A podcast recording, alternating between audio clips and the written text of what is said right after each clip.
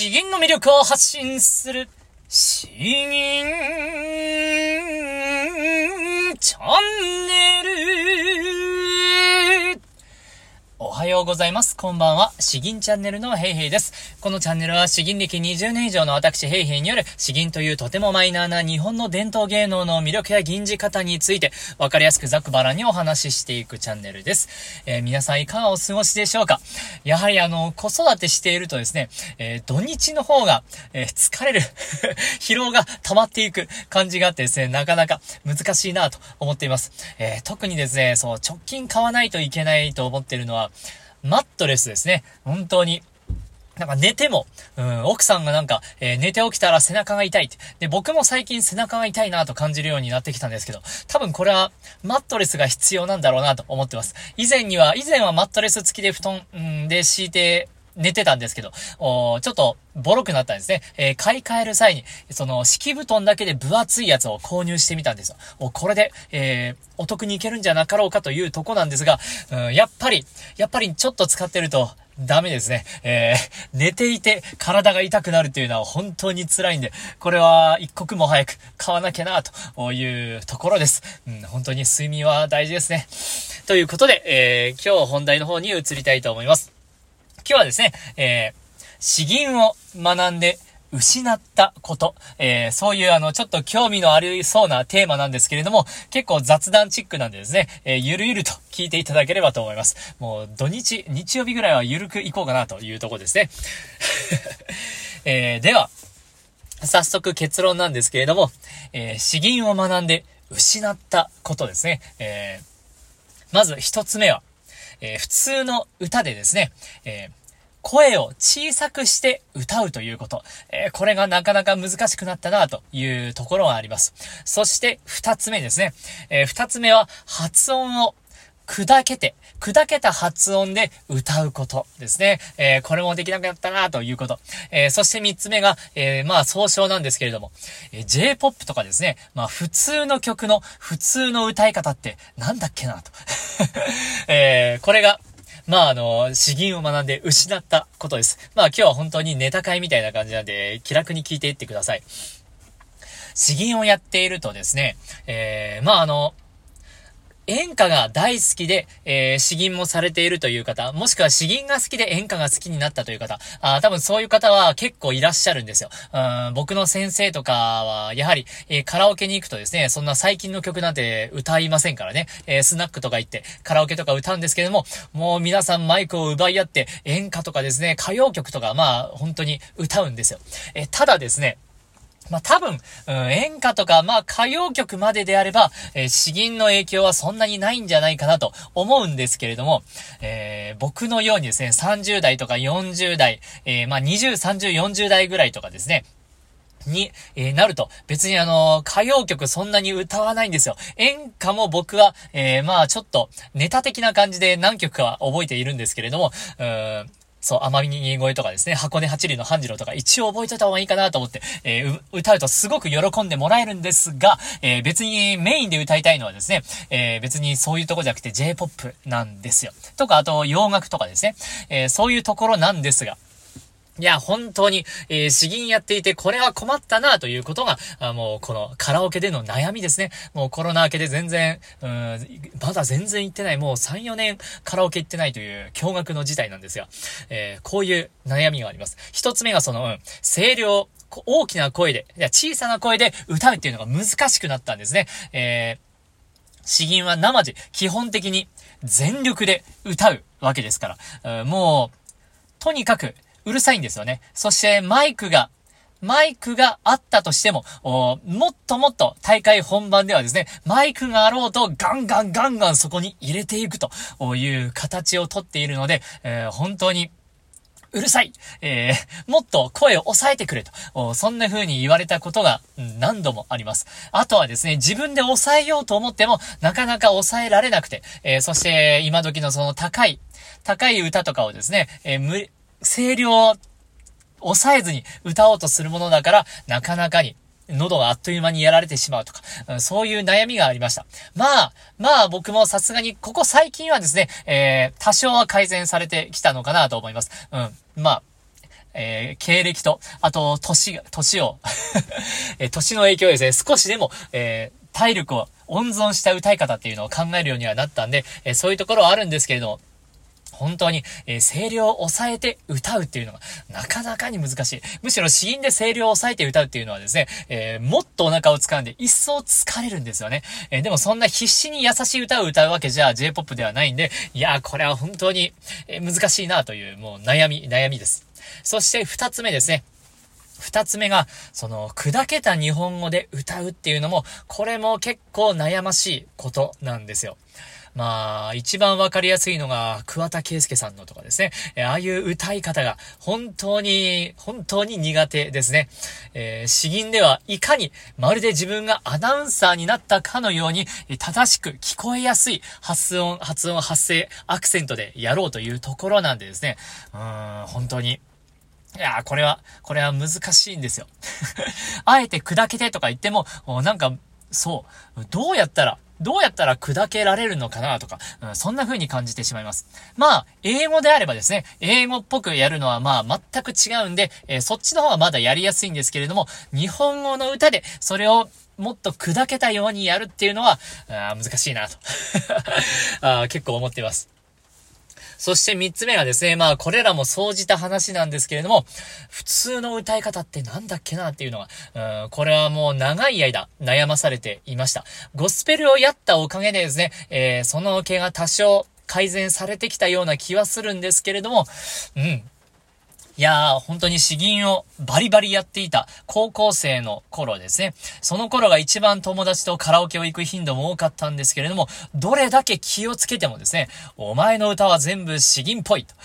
また詩吟かよみたいな感じで、ひたすら友達にもういじられていたのか、あブーイングだったのかですね、わからないんですが、本当に何をやっても詩吟っぽい。どれだけ気をつけても詩吟っぽいと。僕も結構原曲を聴き込んでいるはずなんですけれども、そう、そればっかり言われてですね、それがなかなか悔しかったんですよ。ゴスペルをやって、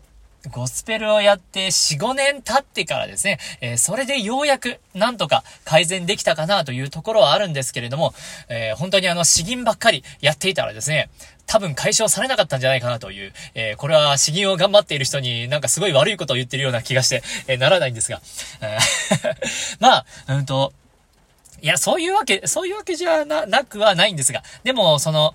銀の発生方法というものをもっと客観視できた方がですね、えー、より、えー、詩吟らしい銀字方というものがよく分かって、えー、もっと、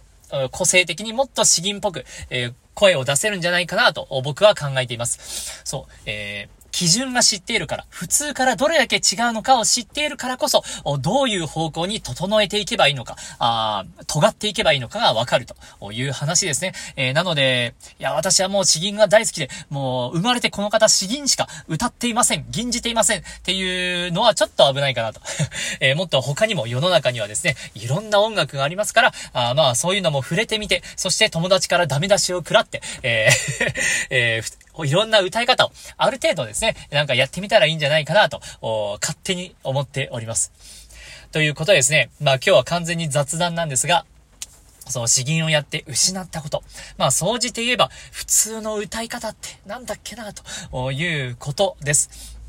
まあ、あの、えー、決して、えー、詩吟が悪いということを言っているわけじゃないんですけれども、やはりですね、えー、詩吟のこの銀鶴というものは、体においてもとても素晴らしいものなんですが、えー、世間一般から見るとですね、やはり特徴的であると。えー、その何がどう特徴的なのかを知る上でもですね、えー、まあ、あの、今日の話は多少なりとも、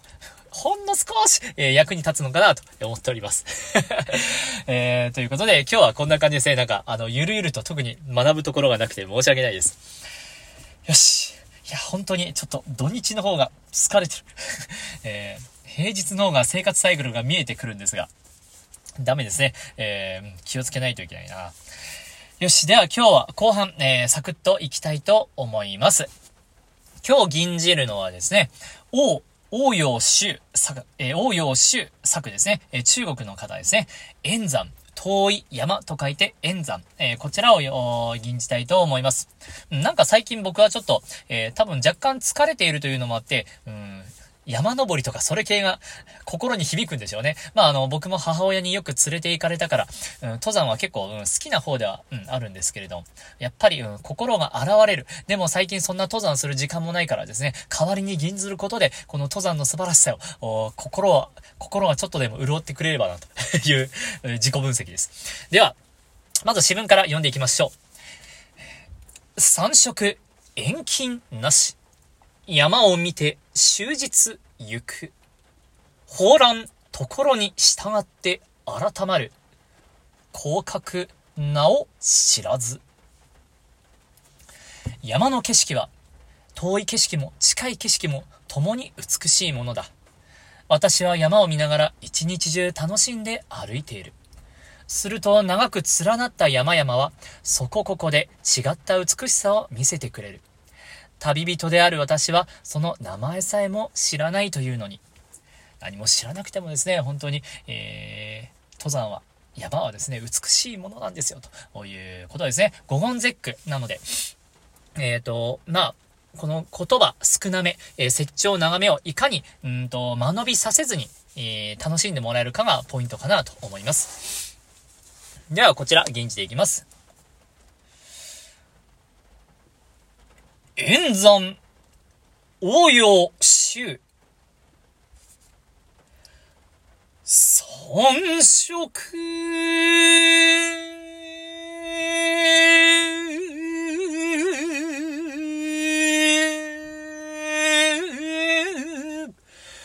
遠近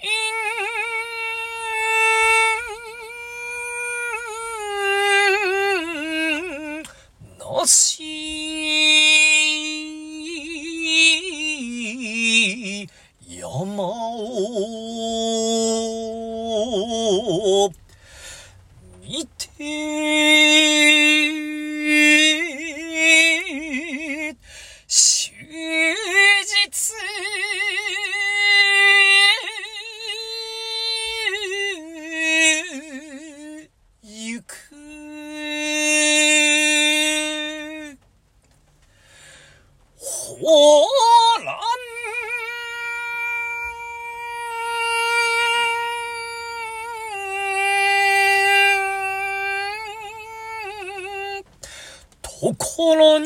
従って、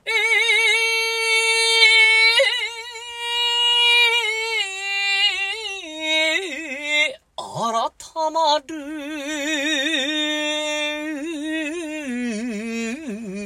広角。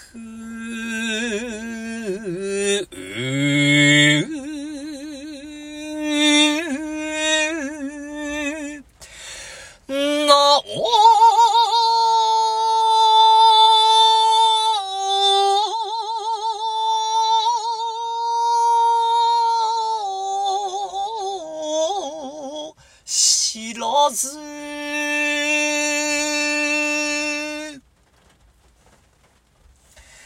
えー、どうだったでしょうか？ちょっと、ちょっと本数が高めだったかなと、苦しいところあったかなと。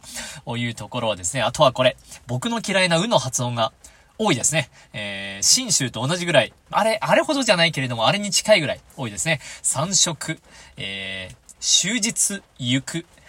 えー、改まる、広角ですね。えー、多いな。嫌いだな。あでも、